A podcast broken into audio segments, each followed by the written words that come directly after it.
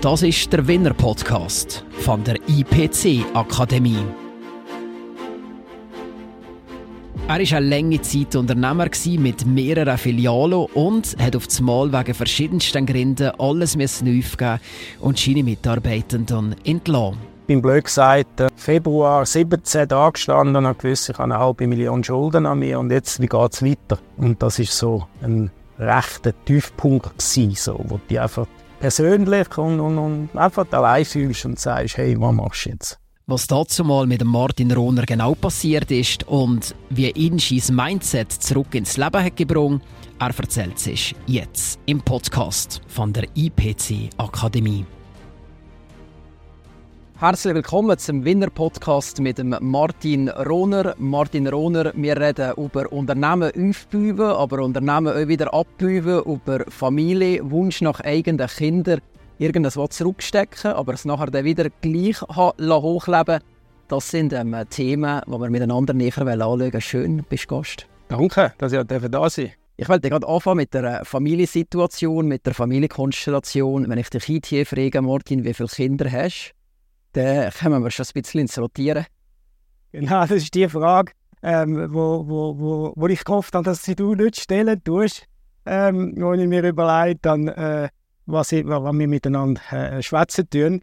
Weil es ist, ähm, ich lebe in einer grossen Patchwork-Familie. Ich war vor kurzem in Afrika, dort ist es immer noch eher normal, dass ähm, Männer mehrere Frauen haben. Ich lebe in einem Familienverband, wo es gerade umgekehrt ist. Ähm, ich, de, ich, bin offiziell Vater von drei Kindern. Mutter von meinen Kindern, die ich adoptiert habe, äh, mit der Mutter zusammen äh, in den 90er, Anfangs Nuller Jahr. Äh, sie hat einen Eigengeborenen, wo ich wie zweiter Vater bin vorher und hat nachher noch mit einem anderen Mann ähm, nochmal zwei Kinder angenommen, selber bekommen und wo ich irgendes wie in einer Form, offiziell oder inoffiziell, auch immer wieder gesagt hat, ich sei Vater. Also ich habe einfach zwischen drei und sechs Kinder und ein großes Herz. Und noch ein größeres Herz, wie du selber sagst, aber dass das Herz eben für ähm, Kinder schlägt, das ist nicht immer so klar gewesen. Es hat ja einen Zeitpunkt gegeben, wo du dich ganz bewusst für ein Leben ohne Kinder hast entschieden. Was ist passiert? Ja, also es sind zwei Sachen gewesen. Es ist, äh, sind 80er Jahre gewesen, die sind ein bisschen rebellisch und so ähm, schwarz-weiß in meinem Leben, wo du irgendwie einfach richtig oder falsch angeschaut hast. Ähm, in der, so mit 19, knapp 20 hatte ich äh, eine Freundin gehabt, dort hat man noch nie von AIDS geredet oder noch nicht viel. Es war anfänglich, klar, aber wir haben äh, nicht verhütet. Sie hat gefunden, ich werde nicht schwanger. Wir haben uns alle zusammen in dieser Zeit keine Gedanken gemacht und irgendwann ist sie tatsächlich schwanger gewesen. und es war wie klar gewesen, für sie weg mit abtreiben, oder? Und ähm, mir ist das ähm, noch heute, könnte ich dir das Bild abholen, in dieser Arztpraxis, bei dieser Abtreibung, wo ich sie begleitet habe dazu. Und ich hab, bin dort raus und habe gesagt, nie wieder. Dann hat es dort in den 80er Jahren schon mal, so wie heute auch, wo es um Feminismus geht oder der feministische Mann, ähm, viele so Diskussionen gegeben, was man der Mann beitragen zur Verfügung. Im Gegensatz zu meinen Kollegen, die Hodenbadengruppen gemacht haben, wie Tuaregs in der, in der, in der, in der Sahara, im heißen Sand, habe ich gefunden, nein, ich wollte es klar und habe mich mit 21, 21, zwischen 21 und 22 sterilisiert und gesagt, ich brauche kein Kind. Und wenn ich einmal doch Kind haben will, dann gibt es so viele Kinder, die vielleicht das auch wo keine ohne Eltern können aufwachsen können. Also ist das für mich schon relativ früh klar gewesen. Du sagst ja gerade selber, aber das ist mit 21 gewesen, also äh, bist noch recht jung gewesen. und nachher mit Mitte 20 oder zwischen Mitte 20 und 30 ist auf einmal, ja, es kam anders als man dachte, quasi ist die Freude da gewesen, wo man sich eben Kinder und ein Familienleben mit Kindern hat vorstellen Ja, ist eigentlich, ähm, kann ich immer wieder sagen, ist eine von meinen grossen Lieben gewesen, wo das so entstanden ist. Ein großer Kinderwunsch eigentlich auch da war. Ich habe mich sogar, ich habe mich rekanalisiert das ist ein schwer, also ein schwieriger Eingriff bei mir, also ein Eingriff mehr mental. Äh, der Eingriff ist nachher das Gleiche. Also, also das heißt nichts anderes als die äh, Sterilisation wieder rückgängig Ja, genau. Jawohl. genau. So, dass es theoretisch möglich wäre, wir haben nie verhütet. Es hat aber nicht wollen. Und wir sind in der Ferien immer wieder und es ist kein Witz, aber es ist uns dort so Mitte 90er Jahre, ob das in Thailand oder in Dominikanischen war, wo wir in der Ferien waren, aus Vergnügen ähm, quasi fast Kind in die Hand gedruckt worden, so bitte möchtest du nicht, also du bist ein guter Mensch, ihr seid eine gute Familie, tun doch Kind adoptieren, oder? Oder nehmt das Kind. Und so ist dann, ja, dort ist eigentlich in der Dominikanischen schlussendlich wie das passiert und man gesagt hat, hey, cool, machen wir das, oder? Martin Rohner, das klingt jetzt alles relativ simpel. So simpel ist es damals natürlich nicht weil es ein langer Prozess war, bis zum Zeitpunkt, wo man die äh, Adoption wirklich äh, offiziell hat hatte. Es war ja sogar so gewesen, dass mehrere Monate nachher ähm, da hast gelebt. Wie ist das genau gelaufen?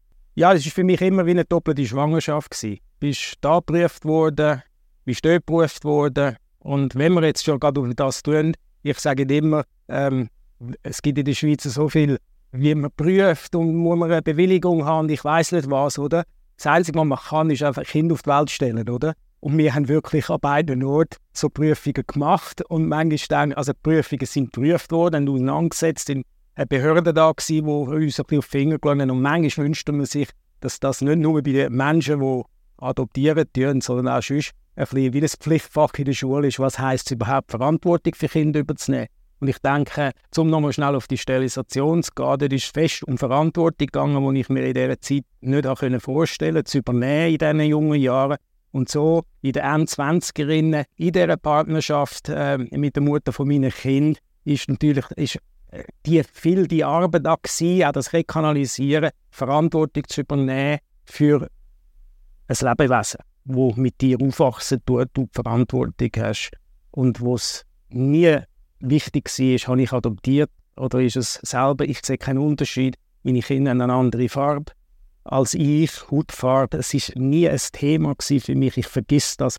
Ich habe einfach Kinder um mich herum, die ich äh, liebe und die mir ganz, ganz wichtig sind und wo ich äh, sehr stolz darauf bin, was sie machen tun mit ihrem Leben. Die Adoption aus der Dominikanischen Dominikanischen Republik, was du gerade hast gesagt aber auch in, in Amerika wenn du jetzt so zurückschaust, was sind die grössten Herausforderungen gewesen, Papa zu sein von Adoptivkind? Inwiefern hat dich das auch gefordert als Mensch? Es war äh, für mich sicher das gewesen, zu lernen, dass es dass ein, ein anderes Wesen, ein vis-à-vis von mir, eine eigenständige Persönlichkeit ist. Und zwar, es hat, da sage ich, da würde ich nochmal ganz fest darauf betonen, es hat für mich nichts mit Adoption zu tun ob das jetzt ein eigenes Kind ist oder eben ein angenommenes Kind, ein Pfleckkind, was auch immer, ob das mit dir, ob das mit einem Klient bei der Arbeit ist oder so. Es ist, es ist immer meine, ich habe dort gelernt zu merken, mein Vis-à-vis ist etwas Eigenständiges. Und es gilt zuerst, das zu ergründen oder das also zu begreifen irgendwie. Und vermutlich werde ich bis ans Ende vom Leben nicht begreifen, was das Gegenüber oder was ein anderer Mensch wirklich ist. Und das ist, glaube ich, so das gewesen, das Lernen, die Sensibilität zu entwickeln, oder? Einem vis-à-vis gegenüber. Das ist, glaube ich, das grosse Learning dort äh, in dieser Phase und wo mir, mit, mir viel geholfen hat in meinem Leben, ja. Wir haben sehr viel über Familie geredet. Wenn wir äh, von Familie mal im Bogen weiter spannen auf ähm, Unternehmer sein, um äh, Firma gründen. Das war im Jahr 1995, als die Textilhandelfirma oder ein Textilhandelunternehmen hast gegründet, bist bis 2017 da aktiv gewesen. Was hast du genau gemacht? Hat lustigerweise ähm, gleich auch ein bisschen mit dieser Familiensituation zu tun. Wir sind eben, wie gesagt, viel in der Dominikanischen Republik gewesen. Ähm, noch bevor ähm, meine, meine quasi erstgeborene Tochter jetzt auf die Welt gekommen ist, sind wir, ähm, sind wir über, über äh, ich weiß nicht mehr, über Frankfurt oder Amsterdam geflogen. Ich auf jeden Fall in einer Buchhandlung habe ich ein Buch mitgenommen von Jack Hare und einem Bröcker, äh, die Wiederentdeckung der Nutzpflanze Hanf. Und habe das in diesen drei Wochen Ferien, wie ich meistens Bücher bis in die Mitte gelesen und habe gefunden, hey, das wollte ich, das ist mein Ding, nachhaltige Pflanzen. Ich bin kein Kiffer gewesen, es hat mir nie das Kiffen eigentlich nicht groß interessiert. Ich weiß einfach, es hat einen medizinischen Nutzen und dann können wir dann schnell äh, quasi auch in den Genussmittelbereich hinein. Aber die Pflanze hat mich einfach dort auch faszinieren und gefunden, hey, ich wollte auch einen Laden machen. Und wir sind auf dem Rückweg, also ich glaube, ich, sind wir dann in Amsterdam in einem Laden gewesen, vom, wo Hanfhaus geheissen hat. Und sechs Monate später haben wir Verträge mit äh, deutschen Partnern, Hanfhaus Deutschland, haben wir Hanfhaus Schweiz aufgebaut, äh, die Mutter von meinen Kindern und ich, und, und, und haben ähm, gefunden, wir machen das grosses Unternehmen, Hanf, die Nutzpflanze, und haben da ganz vieles gemacht, von der Säufe über, über ätherische Öl und so weiter. Und im Laden in Textilien und einige periphere Produkte verkauft, ja. Ja, es sind ja sehr viele ähm, Markenartikel gewesen. Ja, damals noch nicht. Eigen, zum Teil Eigenmarken, die wir gemacht haben. Ich kann mich erinnern, wir haben einen Lippenstift gemacht, der hat Joint geheissen, oder? Als mehr als Gag so. Und dann haben wir mit Solio zusammen haben wir Haarshampoo gemacht, wo in dem Sinne Hanfu Schweiz äh, äh, äh, von der Hanfu Schweiz aus ähm, initiiert worden ist. Und ich glaube, der, der so mein grösstes Gau, das ich dort äh, äh, äh, gebaut habe, war, dass irgendwie in China ähm, 30'000 äh, so Airconditioner, so, so Auto, ähm, Duftbäumchen äh, produzieren lassen wo mich gefunden der Duft hat mir gefallen, aber der ist auf dem Meer nicht angekommen. Also da bin ich auf ganz vielen sitzen geblieben. Das war auch so etwas, gewesen, wo dann halt so das erste Mal ein Misserfolg hast, der nicht weitergekommen ist bist gleich über 20 Jahre bist da aktiv gewesen und nachher so das Jahr 2017, wo dann nachher ist aufgekehrt, ist mehr und mehr die ganze Geschichte mit dem Onlinehandel ja, populärer und populärer geworden. Und ja. das, das, das ist ein ein Zerstörer für dein Geschäft. Ja, das ist ganz klar. Das hat der ganze Textilhandel sich verändert, aber ich muss da vielleicht noch schnell doch nochmal einen, Aspekt reinbringen. Ähm, in, den, in den Nullerjahren war es einfach beim, beim Hanf, das Thema Hanf gegessen gewesen ähm, weil es ist entweder ums Kiffen gegangen oder um nicht zu kiffen. Die, die haben etwas wollen kiffen, haben bei uns nicht gefunden. Die, die nicht gekifft haben, sind nicht reingekommen, weil sie das Gefühl hatten, es ist ein Laden, der einfach die Hemmli ins Schaufenster tut. Ähm, es ist dort dann auch, es ist dann wieder Entscheid gewesen, etwas Neues müssen anzufangen. Aus familiären Gründen habe ich den Laden äh, selber übernommen und habe dort dann allein weitergemacht und habe gesagt, ähm, äh, ich muss dort viel mehr in, in ganz konventionellen äh, Textilhandel hineingehen und habe eine Boutique aufgebaut, wo 6-9 geheißen hat damals. Äh, das ist eine andere Geschichte, warum es zu dem kam. Am Schluss habe ich vier, drei Filialen gehabt, plus noch so ein Outlet. Dann, so in den 14, 15 so Euro, haben wir ganz große Euro-Krise gehabt, also da plötzlich die Parität entstanden ist zum Schweizer Franken eingekauft in, in, in, in einem normalen bei zu 1,60 und ausgeliefert zu einem Franken. Plötzlich sind unsere Produkte viel teurer als in Konstanz. Die Leute sind ähm, an die Grenze gepostet, sind zu uns ausprobieren. Und so ist es dann äh, wie anschliessend in der Online-Geschichte hineingekommen.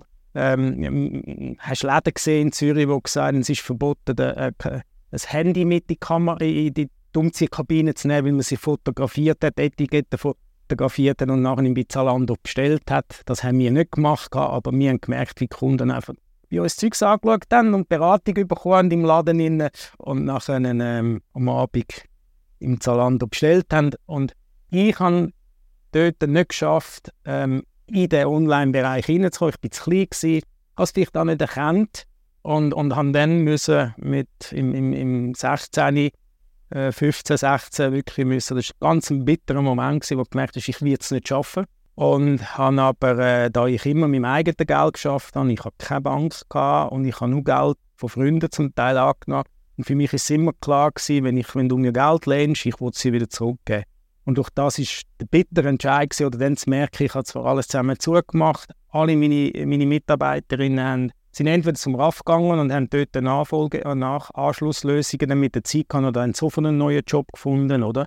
Und ich bin blöd gesagt, ähm, ich kann es jetzt nicht mehr sagen, welches Datum genau ist, aber einfach im, im, im Februar 17 da gestanden und gewusst, ich habe eine halbe Million Schulden an mir und jetzt, wie geht es weiter? Und das ist so ein rechter Tiefpunkt gewesen, so, wo du einfach persönlich und, und, und einfach allein fühlst und sagst, hey, was machst du jetzt? Wenn man das gerade so stehen eben eine halbe Million, sagst selber, Jahr 2017.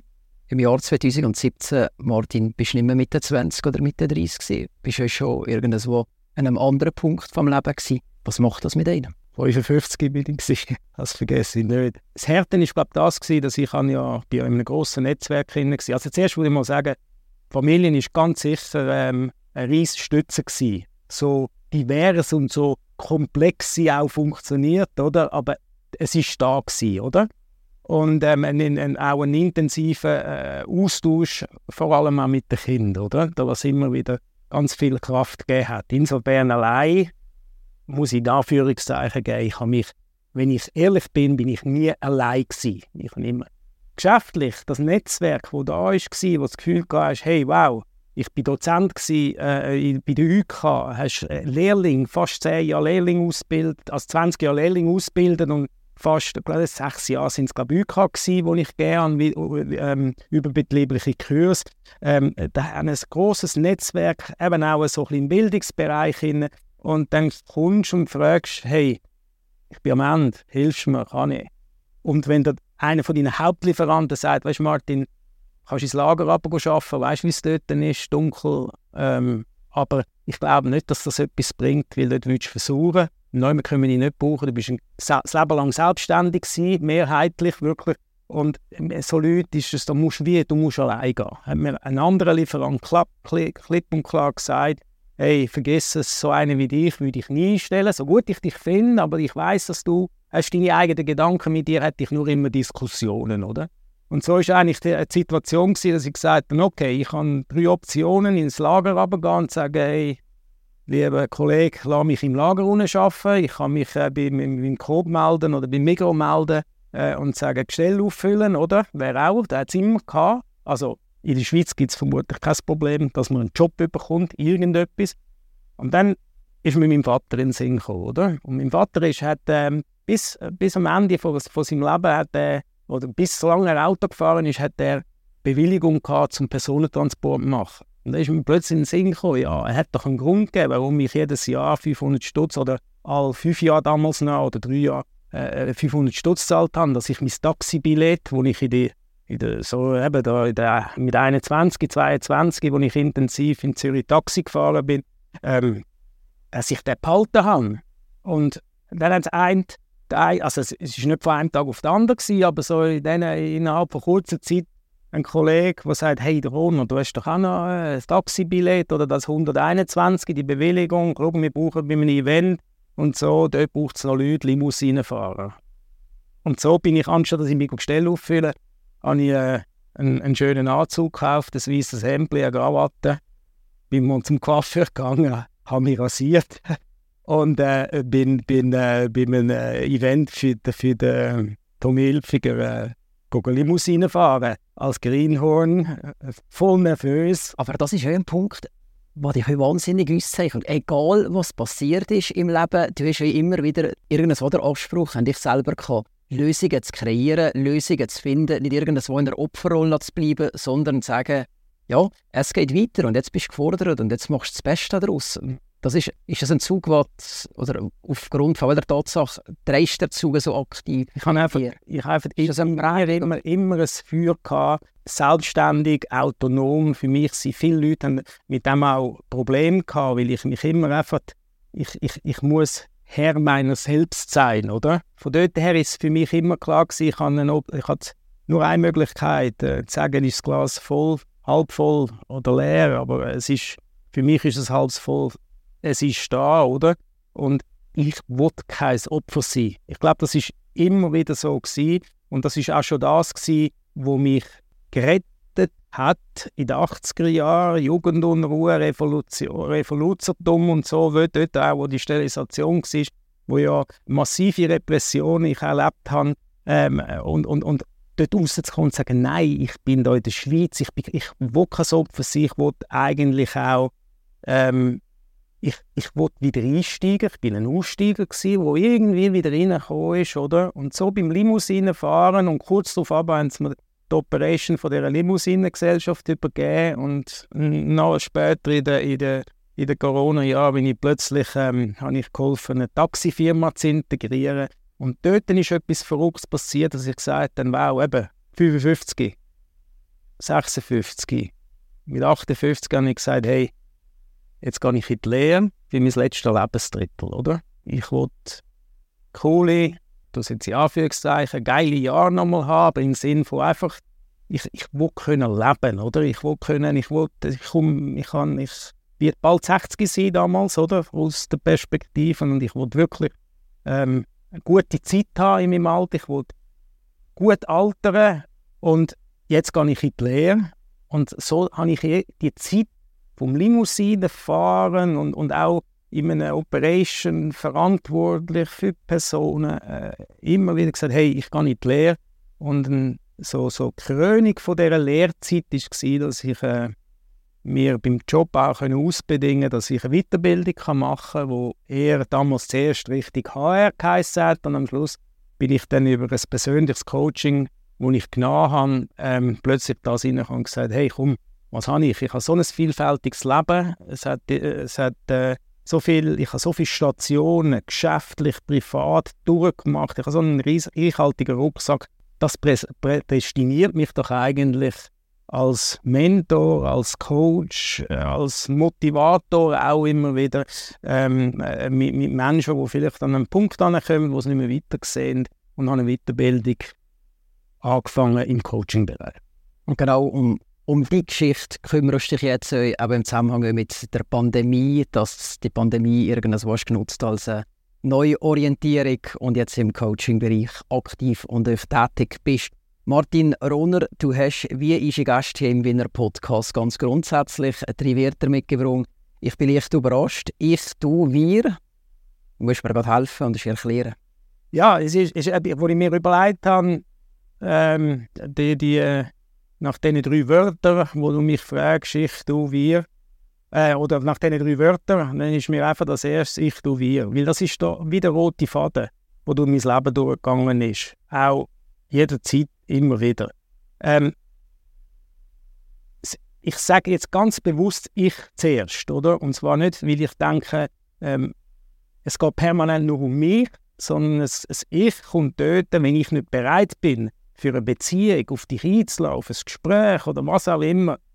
Wenn ich nicht bereit bin, dann hat, habe ich nichts zu suchen. In welchem Bereich auch immer, ob ich Gestelle auffüllen tue oder ob ich Limousine fahre oder ob ich als Begleitperson zukünftig als betrieblicher Mentor arbeiten tun. Das, hat, das ist, das ist ähm, die wichtigste Frage, die ich, bist du bereit, darum das ich zuerst, oder? Das Du ist, es interessiert mich das Gegenüber immer, ob das meine Kinder sind, ob das, ähm, äh, ja, eben, durch mein ganzes Leben durch einfach die anderen Personen, meine Klienten, meine Kunden im, im, im Textilhandel äh, in, einer, in einer Beziehung auch, interessiert mich das vis schlussendlich.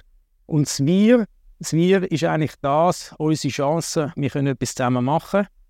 Einen coolen Podcast oder einen, ähm, einen, einen, einen, einen, Prozess zusammen zu machen, in, in einem Coaching-Prozess oder einfach auch einen schönen Trip miteinander, eine schöne Wanderung zu machen.